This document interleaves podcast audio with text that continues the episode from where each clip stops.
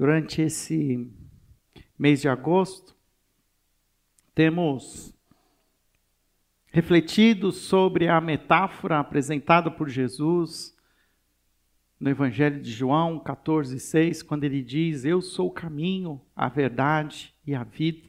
Ninguém vem ao Pai a não ser por mim. Desde então, essa metáfora do caminho tem sido uma identidade para os cristãos. No livro de Atos, muitos são conhecidos como sendo seguidores do caminho, caminho agora com letra maiúscula, por ser esse caminho diferenciado, esse caminho que leva até o Pai e que traz o Pai até nós. Um caminho de mão dupla. E hoje vamos continuar falando sobre o caminho. Semana passada abordamos o caminho de Abraão escalando o Monte Moriá, no meio da sua vida, da sua história, do seu caminho, ele encontra esse grande Monte Moriá como sendo a maior das provas que Abraão viveu. Abraão, conhecido como o pai da fé, teve a sua fé provada ao ser ali mandado por Deus sacrificar o seu filho Isaac. Interessante que começamos essa série falando sobre o próprio caminho de Jesus e a sua seu caminho, sua, o início do seu caminho aqui entre nós, quando depois de batizado, ele passa 40 dias no deserto e Satanás tenta trazer uns, alguns atalhos para Jesus cumprir o seu ministério, atalhos estes diabólicos, atalhos estes oferecidos por Satanás, em que Jesus então nega com a palavra de Deus, ele se protege e ele ajusta o seu caminho e ele cumpre o seu chamado até o fim, chamado que o leva até a cruz. O caminho de Jesus foi um caminho que o direcionava para a cruz, para a nossa salvação. Começamos com Jesus. Semana passada falamos de Abraão. Hoje quero trazer para você mais um grande personagem bíblico, mais um grande homem de Deus que também foi provado em seu caminho, que também teve a, as suas lutas teve as suas vitórias, teve as suas derrotas. Pessoas como eu e como você, de carne e osso. Pessoas que, pela fé, entenderam seu chamado e o viveram alinhados à palavra de Deus. Abra a sua Bíblia ou ligue a sua Bíblia no texto de Deuteronômio, capítulo 34. Deuteronômio, o quinto livro da Bíblia, Gênesis, Êxodo, Levítico, Números e Deuteronômio. Você acha então ali no início da Bíblia esses cinco primeiros livros e já no final de Deuteronômio, o último capítulo, nós estamos ali vendo a última cena da história desse grande homem de Deus que nós vamos trazer hoje aos nossos corações a sua história, Moisés, esse servo de Deus, esse grande líder que o Senhor levantou na antiguidade. Capítulo 34 de Deuteronômio diz assim: Então das campinas de Moabe, Moisés subiu ao monte Nebo, ao topo do Pisga, em frente de Jericó. Ali o Senhor lhe mostrou a terra toda, de Gileade a Dan, toda a região de Naphtali, o território de Efraim e Manassés, toda a terra de Judá, até o mar ocidental, o Negueb e toda a região que vai do vale de Jericó, a cidade das palmeiras, até Zoar. E o Senhor lhe disse: Esta é a terra que prometi sob juramento a Abraão, a Isaque e a Jacó, quando lhes disse: eu a darei a seus descendentes. Permiti que você a visse com os seus próprios olhos, mas você não atravessará o rio, não entrará nela. Moisés, o servo do Senhor, morreu ali em Moabe, como o Senhor dissera. Ele o sepultou em Moabe, no vale que fica diante de Bet-peor, mas até hoje ninguém sabe onde está localizado seu túmulo. Moisés tinha 120 anos de idade quando morreu. Todavia, nem os seus olhos, nem o seu vigor tinham se enfraquecido. Os israelitas choraram Moisés nas campinas de Moabe durante 30 dias até passar o período de pranto e luto. Ora, Josué, filho de Num, estava cheio de do espírito de sabedoria, porque Moisés tinha imposto as suas mãos sobre ele, de modo que os israelitas lhe obedeceram e fizeram o que o Senhor tinha ordenado a Moisés. Em Israel nunca mais se levantou profeta como Moisés, a quem o Senhor conheceu face a face, e que fez todos aqueles sinais e maravilhas que o Senhor o tinha enviado para fazer no Egito contra o Faraó, contra todos os seus servos e contra toda a sua terra. Pois ninguém jamais mostrou tamanho poder como Moisés, nem executou os feitos temíveis que Moisés realizou aos olhos de todo o Israel. Se eu pudesse dar um título para esta para este capítulo, meu título seria O caminho de Moisés nas campinas de Moabe. O caminho de Moisés em seu último capítulo nas campinas de Moabe. 120 anos haviam se passado. Moisés agora estava nessas campinas, nessa grande planície, uma planície localizada ali ao final do Rio Jordão, quando ele já está para desaguar no Mar Morto, na região ocidental, oriental, perdão.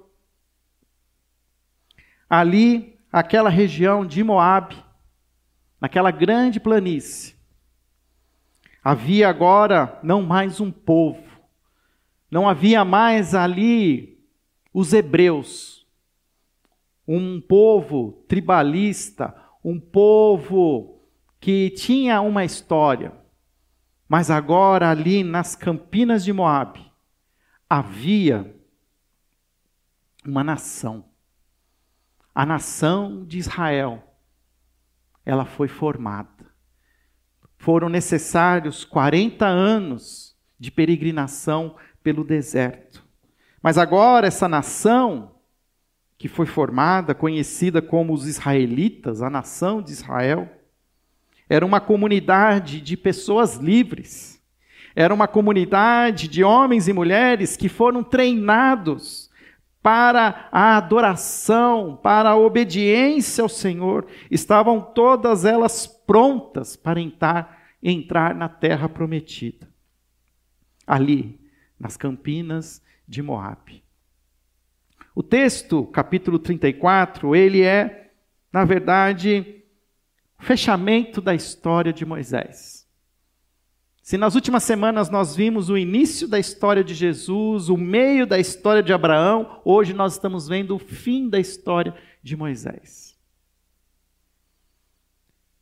Se com Jesus nós entendemos que o nosso caminho de fé é um caminho que vai nos oferecer atalhos, que vai nos trazer tentações e que precisamos ajustar a nossa foco em Jesus. Com Abraão, nós aprendemos que a nossa fé também será provada. Quanto mais alinhado nós estivermos com Deus, mais provações nós teremos. Quanto mais nossa fé for manifesta nesse Deus Todo-Poderoso, mais esse mesmo Deus Todo-Poderoso vai nos provar, vai nos testar, vai ajustar, nos purificar na nossa fé, para que a nossa fé seja uma fé genuína, que continue alinhada com os desígnios de Deus e não com os desígnios do nosso coração.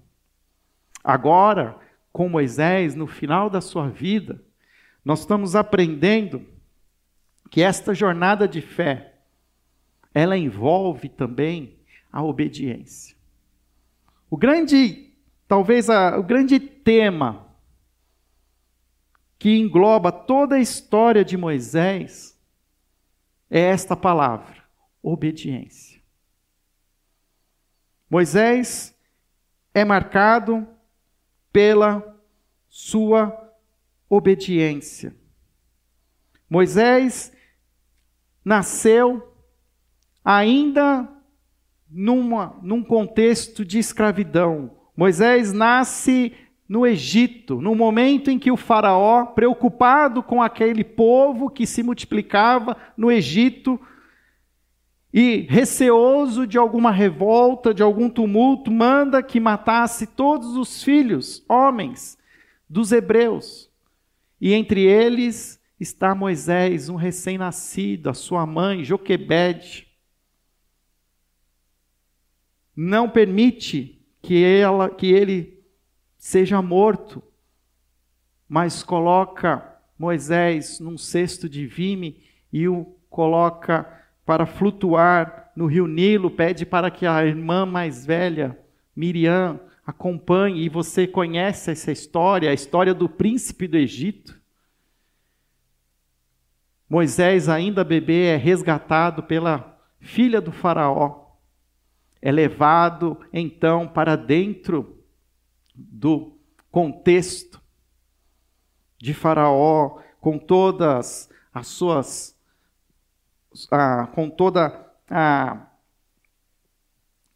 a, a, a estrutura que aquele poderoso império tinha. Então Moisés ali é criado, ali ele é instruído.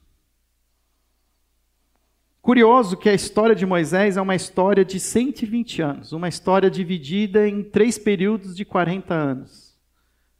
Nos primeiros 40 anos, Moisés ele fica ali sendo cuidado pela, pela, pelos servos de Faraó, como um próprio filho de Faraó, ali como esse príncipe do Egito, ele é treinado conhece as técnicas militares, as estratégias, as estratégias políticas, instruído em línguas, domina a arte da escrita, aprende tudo o que um grande império acumulou de conhecimento, de poder. Mas o coração de Moisés sempre foi um coração ligado ao seu povo, ao povo hebreu. E aos 40 anos, o texto que inicia-se em Êxodo. A história de Moisés diz que ele andando, ele vê o seu povo sendo oprimido pelos egípcios. E num ataque de fúria, ele mata um desses opressores. Se assusta com a sua própria fúria, esconde o corpo do egípcio morto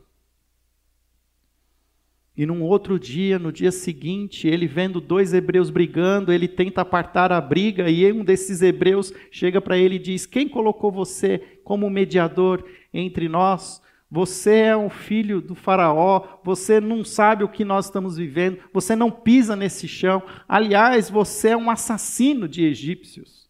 Pensa que nós não sabemos quem matou aquele egípcio?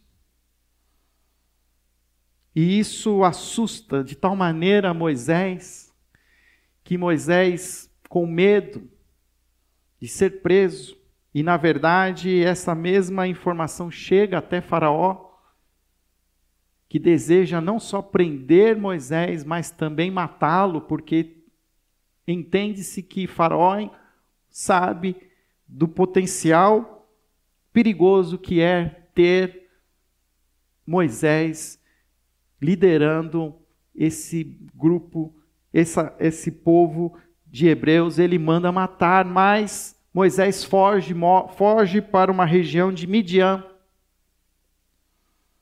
E lá ele conhece uma família, conhece a sua esposa, e os próximos 40 anos da vida de Moisés é uma vida doméstica é uma vida muito sem muita emoção, sem muita expectativa. A própria registros históricos e o texto não traz muitos detalhes.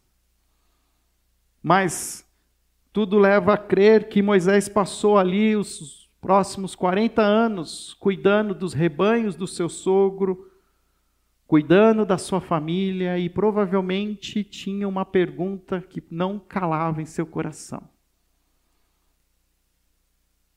Que provavelmente era: Ó oh Senhor, o que queres tu de mim? Porque Moisés entendia a sua história, entendia a maneira milagrosa como ele foi resgatado quando nasceu, a maneira milagrosa como ele foi recuperado pela filha do Faraó, pela maneira milagrosa como ele foi criado, e a ele foi dada a oportunidade de conhecer toda a a estratégia e toda, ter todas as informações daquele grande império e ali ser formado como um príncipe. E quando ele entendeu que ali, na plenitude da sua maturidade, aos 40 anos, ele estava pronto para usar tudo isso em favor do povo hebreu, acontece aquilo que nós dizemos nessa expressão popular, que ele enfiou os pés pelas mãos e as coisas desandaram e ele acabou fugindo para uma terra distante. E esses últimos 40 anos são 40 anos que nada acontece. São 40 anos que, de alguma maneira, ele sente-se que perdeu a oportunidade que Deus havia lhe dado de ser usado por ele. Mas o bonito da história é que a história de Moisés não termina aos 80 anos, como comumente hoje nos nossos dias, muitos de nós estamos encerrando o nosso tempo de vida próximo dessa idade. Nos tempos de Moisés ainda havia uma longevidade maior e aos 80 anos começa uma terceira fase na história de Moisés que vai mudar não só a própria história de Moisés, mas vai mudar a minha história e a sua história. Aos 80 anos, Moisés estava agora pastoreando o rebanho do seu sogro. E nós vamos relembrar daquela cena épica. Moisés vê uma sarça, um vegetal ali característico do deserto em chamas. E aquilo chama a sua atenção. Ao chegar perto, ele ouve uma voz. Provavelmente é a primeira vez que ele ouve a voz de Deus. E aquela voz diz para que ele tirasse as sandálias, pois aquele lugar onde ele estava era santo. E Deus continua revelando a ele. E é interessante como o caminho de Moisés ele começa a ser corrigido e Deus vem e ao encontro de Moisés e não vem com uma resposta às orações de Moisés. Aquela oração que ele fazia, Senhor, era só isso que o Senhor queria de mim? Oh, era isso que eu. O que, que eu fiz de errado? E Deus não vem para responder à angústia de Moisés, mas Deus vem e fala com Moisés como uma resposta ao clamor do povo que estava no Egito. Eu ouvi o clamor do meu povo no Egito e eu decidi que eu vou tirar o meu povo do Egito e eu vou usar você, Moisés. Agora você está pronto. E é curioso que a gente vê que Moisés se diz ali incapaz. Curioso que é aquele homem que foi treinado dentro ali do, das melhores escolas egípcias, se diz agora um homem que com uma oratória precária, como alguém que gaguejaria se fosse falar na frente das autoridades egípcias. Mas Deus tem um plano e Deus vai cumprir o plano. E cabe a Moisés obedecer. Nessa terceira fase da história de Moisés, nós vamos ver o quão importante foi Moisés obedecer às ordens de Deus.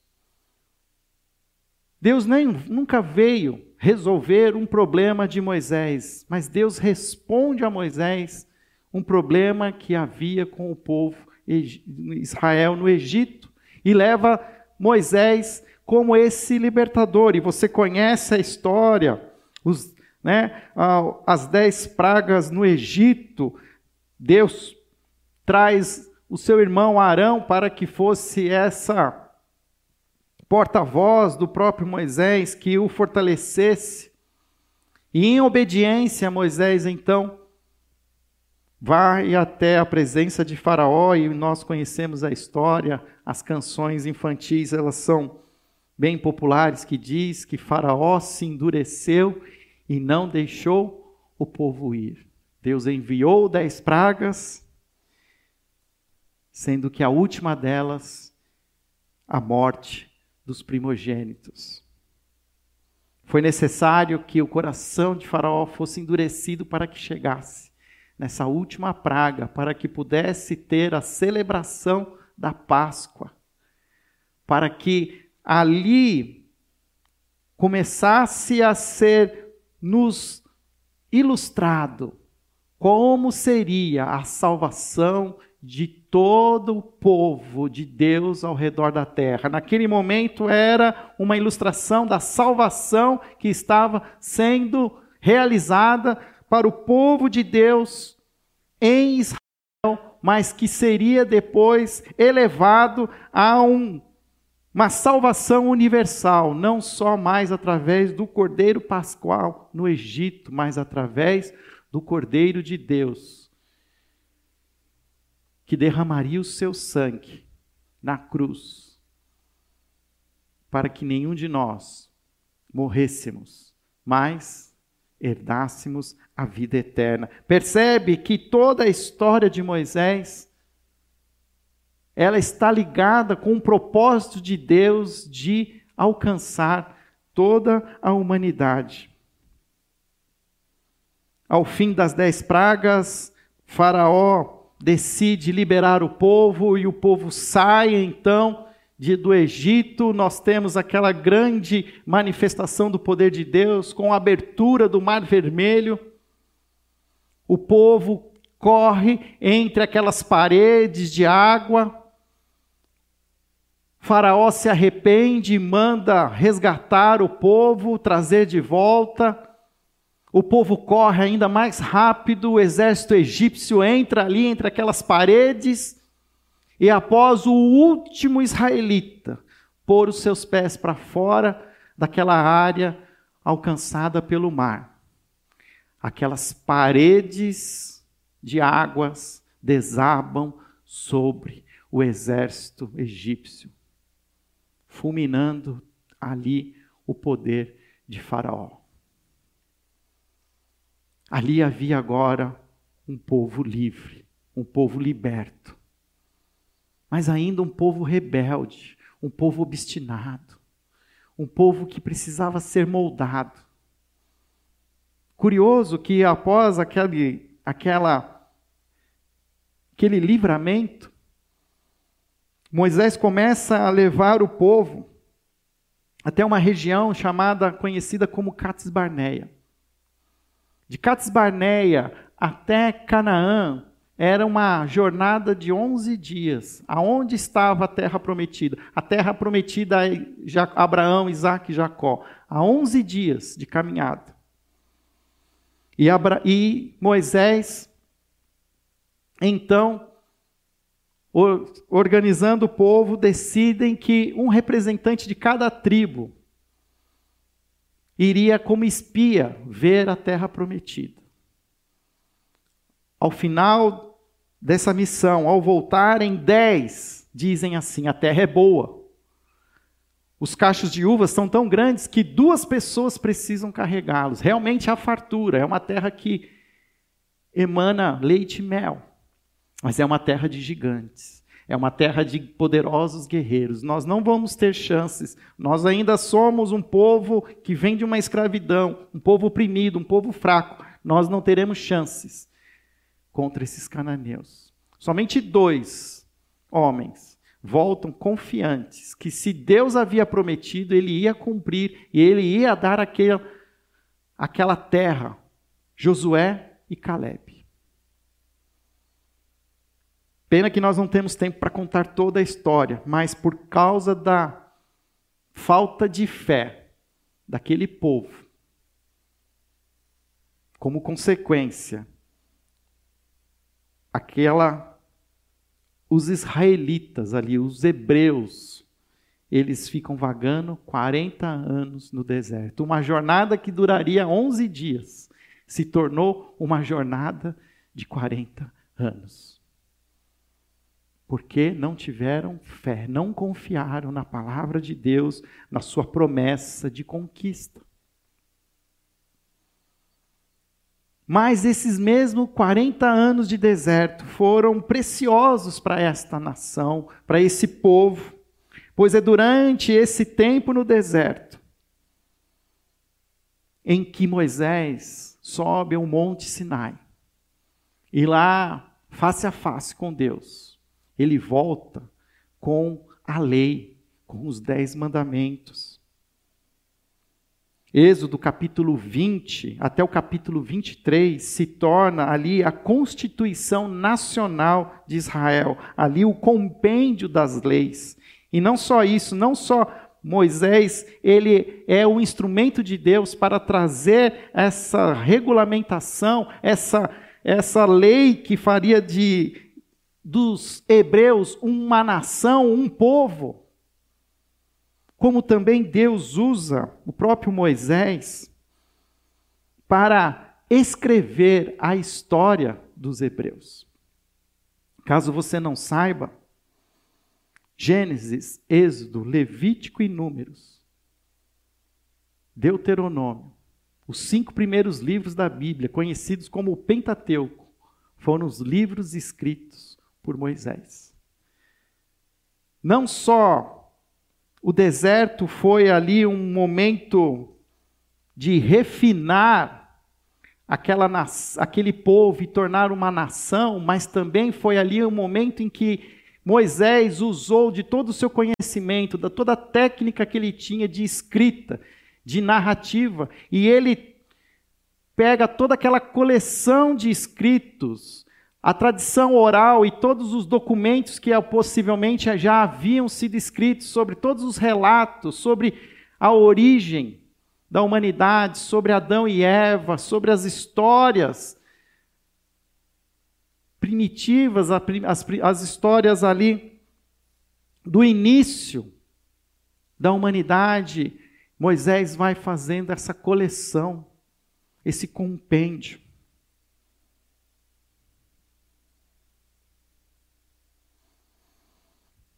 E ao final desses últimos 40 anos, Moisés chega nas campinas de Moabe.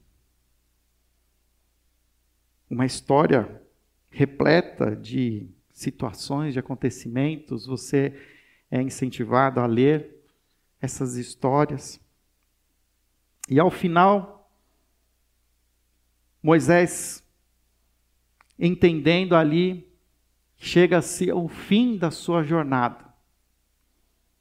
Ele ainda escreve os seus últimos sermões, as suas últimas palavras. Na verdade, o livro de Deuteronômio é a coleção dos últimos sermões de Moisés. É como se Moisés, entendendo que a jornada de Israel continuaria, mas que ele agora não estaria mais com o seu povo, Seria dado agora o cajado, seria passado para Josué e Moisés ficaria. Mas ele não pode deixar de relembrar o povo de tudo aquilo que Deus revelou a eles no deserto. E é curioso você ver o livro de Deuteronômio como há uma repetição da história, há uma repetição dos dez mandamentos, há ali um texto extremamente importante até hoje para todo judeu, o Shema Israel, ouça Israel, Deuteronômio 6,4, ouça Israel, o Senhor, o seu Deus, é o único Senhor.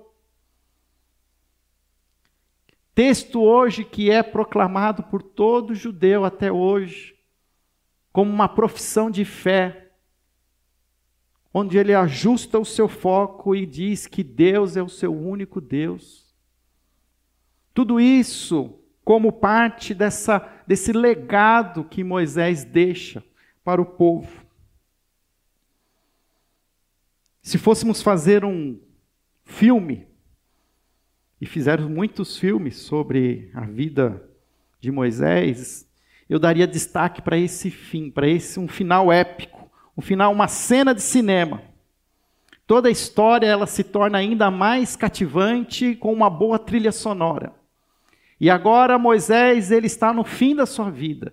Ele é elevado, ele sobe a montanha. O capítulo 34 diz que Moisés subiu ao Monte Nebo e no topo de Pisga, em frente de Jericó, ali o Senhor lhe mostrou toda a terra de Gileade Adã, toda a região de Naphtali, o território de Efraim, Manassés, toda a terra de Judá, até o mar ocidental, o Negueb, toda a região que vai do vale de Jericó, a cidade das palmeiras até Zoar. E o Senhor lhe disse: Esta é a terra que prometi sob juramento a Abraão, a Isaque e a Jacó, quando lhes disse: Eu darei aos seus descendentes. Permiti que você a visse com seus próprios olhos, mas você não atravessará o rio não entrará nela. Do alto daquele monte, Deus permite que Moisés tenha uma visão panorâmica da terra prometida, da Canaã, terra que mana leite e mel. Imagine a cena: Moisés no alto daquela montanha, ele vê ao longe o Rio Jordão e ele sabe que ao atravessar o Rio Jordão, aquela região hoje conhecida como a Palestina. Ele viu com os seus próprios olhos a terra que foi prometida a Abraão, a Isaac e a Jacó. Era como se Deus estivesse ali dizendo para Abraão, para Moisés: Moisés, foste um servo fiel. Moisés, passamos juntos por muitos problemas, dificuldades. Tivemos coisas boas para celebrar, mas também tivemos coisas ruins para lamentar. E tem alguma coisa, Moisés, que eu ainda preciso trazer para você. Eu permiti que você visse com seus próprios olhos a terra que este povo que você ajudou a organizar, a se transformado em uma nação regulamentada com as leis, com a constituição, com a Torá. Você fez um trabalho brilhante. Mas eu quero dizer para você e reiterar, porque você já sabe disso. Você não vai entrar. E aqui é preciso trazer de volta a lembrança o que aconteceu. Por que, que Moisés não é permitido entrar? Números capítulo 20, nós vamos ver um momento em que o povo estava vagando no deserto, numa região que fica chamada como Meribá. Em Números capítulo 20 diz que o povo clamava por sede. E Moisés e Arão foram à presença de Deus e pediram: Senhor, ajuda-nos. Como nós vamos poder saciar a sede desse povo? Como nós vamos sobreviver aqui no deserto? E o Senhor se manifesta a Moisés e Arão e disse assim: Vão até a presença do povo. E na presença do povo, clame a rocha, e ela fluirá água. E essa água será fonte de subsistência para o povo. Confesso que eu entendo Moisés. O povo de Israel era um povo muito reclamão. Era um povo que já havia saído do Egito, mas ainda tinha o Egito no coração. Era um povo que ainda tinha saudades, apesar de toda a opressão que vivia, de algumas, de algumas, de uma infraestrutura que possuía no Egito e que no deserto não tinham mais. Era um povo que lamentava, que reclamava, que questionava. E Moisés, líder desse povo, num momento de muita tensão, num momento de muita de muito nervoso, de ira. Eu imagino ali aquela cena. E ele pega o seu cajado e ele toca, não uma, mas duas vezes naquela rocha. O texto não diz isso, isso é a minha interpretação. Ele diz, se fosse eu, eu talvez teria feito a mesma coisa. É água que vocês querem, é água que vocês terão. E ele bate duas vezes naquela rocha. A, a promessa de Deus é cumprida. A água, ela flui daquela rocha. Mas a ordem de Deus tinha sido expressa: fale a rocha, e ela fluirá a água necessária. E o que nós vemos é que Moisés fere a rocha. E por causa dessa atitude de falta de controle, Moisés é punido com seu irmão. E os dois, como punição dada por Deus, serão impedidos de entrar na terra prometida. Fábio, que injusto! Aquele povo era muito ingrato, era um povo muito reclamão. Coitado de Moisés. Ele não merecia tudo isso. Mas quando eu quero dizer para você que o caminho de Moisés é um caminho que nos ensina que a nossa fé, o nosso caminho de fé precisa ser um caminho de obediência, Deus quer nos mostrar que de Moisés ele exigia obediência integral sem que houvesse mudanças no plano. Lembre-se, Moisés é aquele que entrega as leis, é a ele é dado a oportunidade de ser esse mediador, esse legislador que traz os dez mandamentos, onde Deus usa Moisés para dizer: se vocês querem ser bem-sucedidos, se vocês querem prosperar, se vocês querem sobreviver, se vocês quiserem ser abençoados, se vocês quiserem se multiplicar, vocês precisam seguir essas leis, vocês precisam me obedecer, vocês precisam estar atentos a essas regras, a esses mandamentos. Moisés era ali o exemplo. E agora, num momento de tensão, de ira, de nervosismo, Moisés ele dá um mau exemplo de não obediência. A ponto de que, ao ferir a rocha, os comentaristas bíblicos dizem que é como se fosse a força de Moisés que havia feito fluir a água sobre a rocha e não o poder de Deus. O que Moisés faz ali é como se ele, de alguma maneira, ele anulasse o poder de Deus e de com a, su, com a sua ira e a sua força, ele demonstrasse que ele era capaz de trazer água. E o Senhor não tolerou isso de Moisés. Fábio, eu ainda acho isso um exagero. Mas é importante a gente falar sobre isso, porque nesse caminho que nos é proposto, esse caminho de fé, caminho que vai nos trazer tentações, que vai nos trazer provações e que vai nos exigir obediência. Deus também, Ele é claro que Ele vai punir os desobedientes. Interessante que quando Jesus foi preso, diante de Pilatos, há um momento em que Jesus faz uma declaração bem forte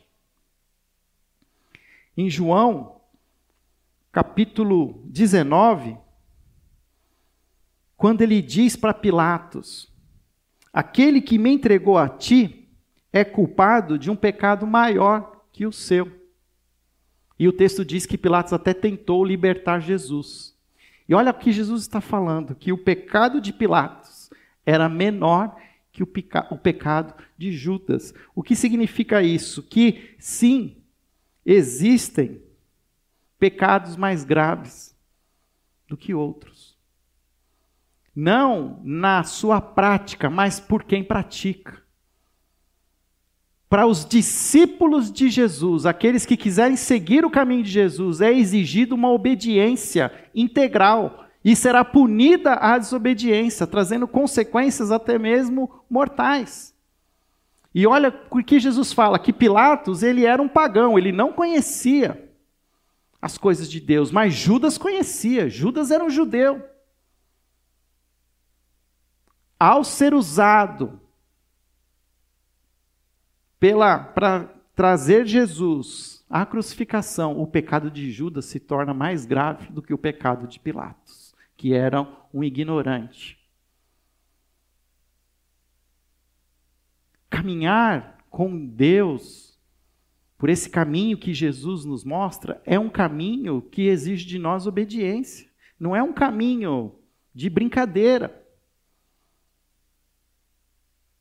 Talvez uma das oportunidades que nós estamos vivendo nesse momento de pandemia, de vivermos a uma uma realidade que nos deixa angustiado, nos deixa oprimido, é que não só nós seremos tentados a achar alguns atalhos para a nossa fé, como também entendemos que isso é uma aprovação da nossa fé, como também Deus está exigindo que nós continuemos a obedecer os seus mandamentos e que não é para ter jeitinho na coisa, não é para nós fazermos, minimizarmos o que Deus deseja de nós mesmo em tempos de pandemia.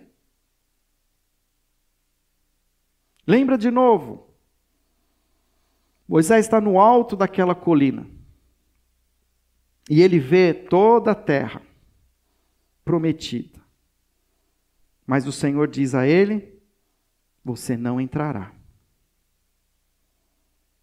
Versículo 5 do capítulo 34 diz assim: Moisés, o servo do Senhor, morreu ali em Moabe, como o Senhor dissera. Ele o sepultou em Moabe, no vale que fica diante de Bet-peor. Mas até hoje ninguém sabe onde está localizado seu túmulo.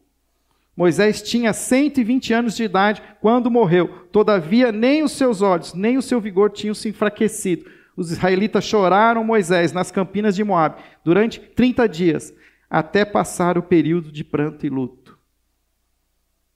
A dor pela perda da presença de Moisés entre o povo foi tão grande que o luto durou 30 dias.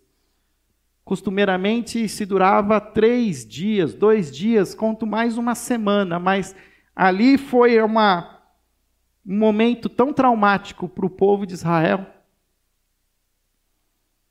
que eles prantearam a morte de Moisés por 30 dias. E um detalhe a mais: diz que quando Moisés estava ali com 120 anos de idade, os seus olhos ainda tinham vigor, né? Os seus, ele ainda tinha a, capacidade de visão de um, de um adulto em plena capacidade visual, como também tinha condições de saúde muito boas, a ponto de que ele subiu aquela montanha.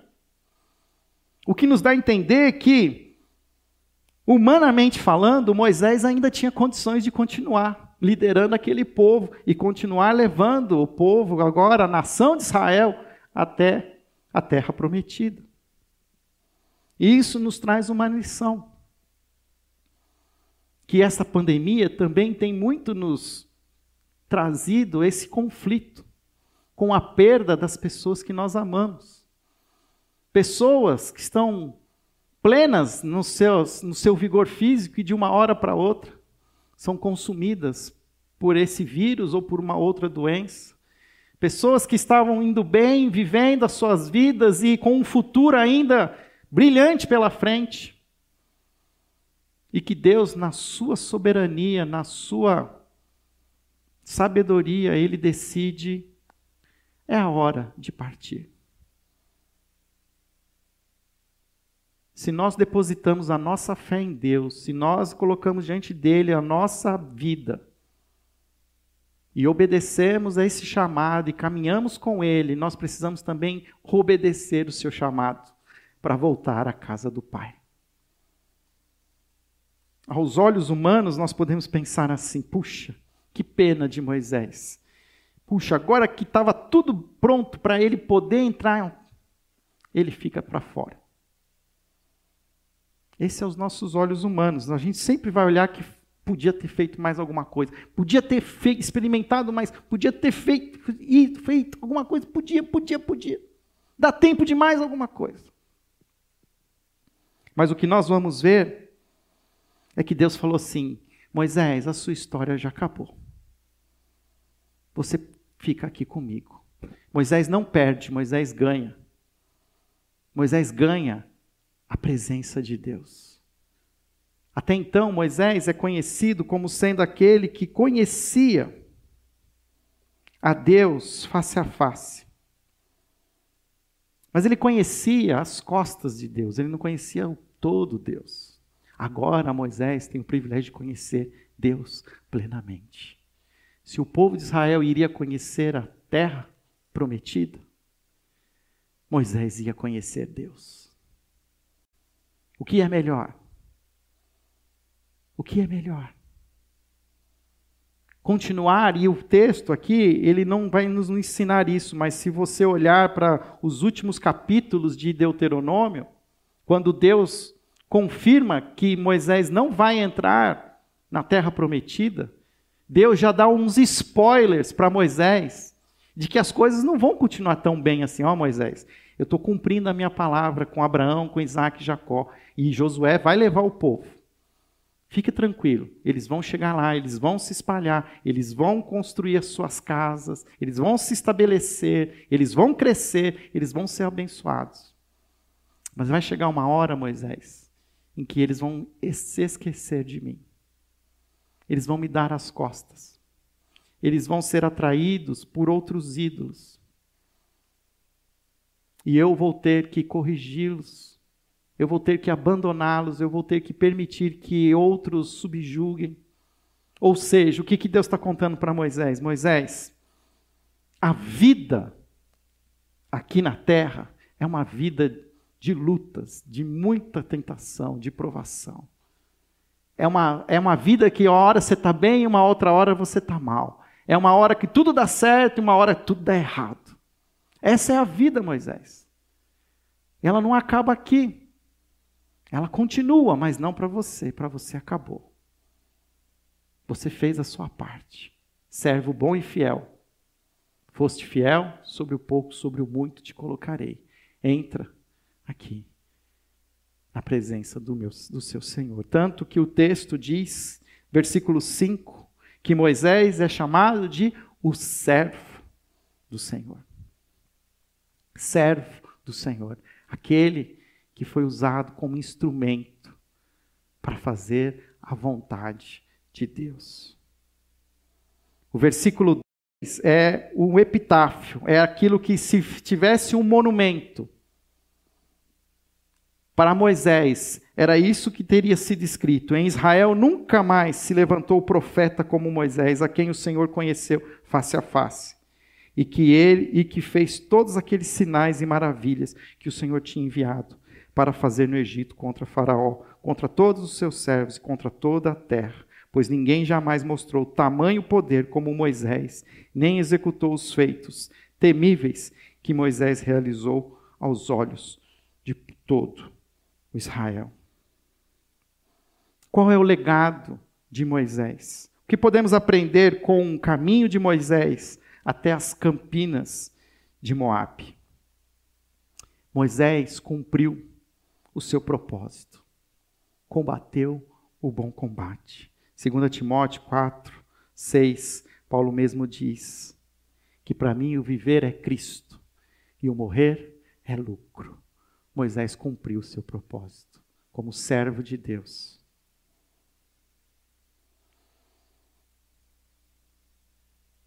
que mais que nós vamos aprender? Que Moisés, ele não perdeu ao não entrar em Canaã. Na verdade, Moisés entrou na presença maravilhosa de Deus. Para Moisés, agora era a glória, a coroa da glória. Para Josué, ainda havia uma guerra, ainda havia as muralhas de Jericó, ainda havia muita batalha.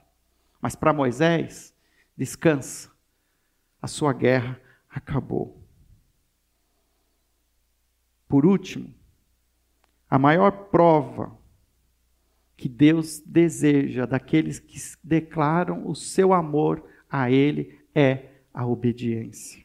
João 14, 21, Jesus faz a mesma declaração quando ele diz: Quem tem os meus mandamentos e lhes obedece, este é o que me ama. Aquele que me ama será amado por meu Pai, e eu também o amarei e me revelarei a ele.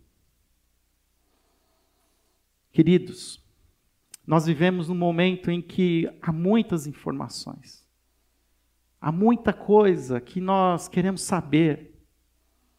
Queremos saber quando é o último dia das nossas vidas, queremos saber o que vai acontecer amanhã, queremos saber quando essa epidemia vai acabar, quando a vacina vai chegar. E a história de Moisés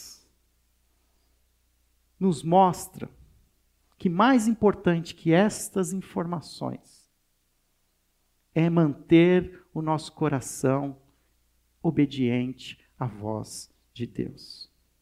Todo fim, ele é determinado por Deus. Nós começamos a cantar a canção que dizia alfa e ômega, o começo e o fim. Eu sou o que era, o que é e o que será. Eu sou o dono do relógio. Eu sou o caminho, a verdade e a vida. Caminhe comigo. Experimente dos prazeres, do meu conhecimento, das dificuldades. Eu determino a morte e a vida. Devemos ser apenas servos obedientes, prontos a cumprir o nosso papel. Obediência é fundamental. Qual é a história que a sua vida está contando? Estamos contando várias histórias. Semana que vem vou trazer mais uma história. Mas o, qual é a grandeza dessas histórias? É que nós podemos ficar buscando informações. E o que Deus tem para nos dar são histórias. Sugestivo que a palavra de Deus é formada mais, pela, mais da metade por histórias e não por informação. E muitos de nós ficamos buscando informações quando Deus nos traz uma história. E a sua história? Como ela se encaixa na história do povo de Deus?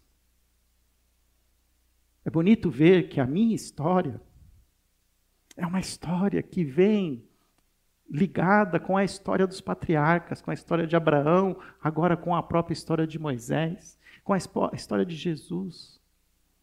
A mim é dado o privilégio de viver essa história e fazer parte dela. Meu convite a você é que você continue parte dessa história em obediência. O que Deus tem falado ao seu coração? O que Deus deseja que você faça e você tem relutado. Talvez você hoje esteja num deserto. Talvez hoje você esteja fazendo algo que você acha que não era aquilo que Deus queria que você fizesse. Talvez hoje você está fazendo essa oração, ó Deus, que queres tu de mim? E Deus vai te responder. Eu quero a sua obediência.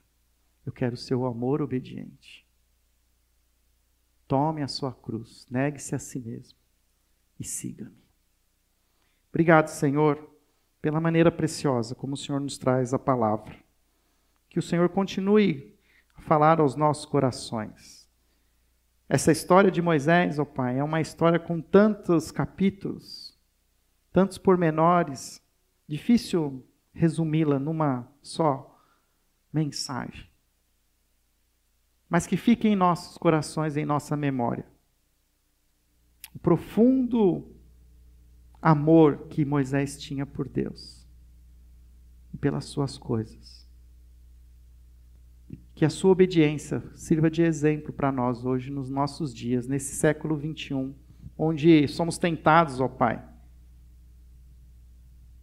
a, a caminharmos baseados em informações, quando o Senhor deseja que caminhemos alinhados com a tua história, em obediência, em amor, porque aquele que me ama obedece os meus mandamentos. Essa é a nossa oração em nome de Jesus. Amém.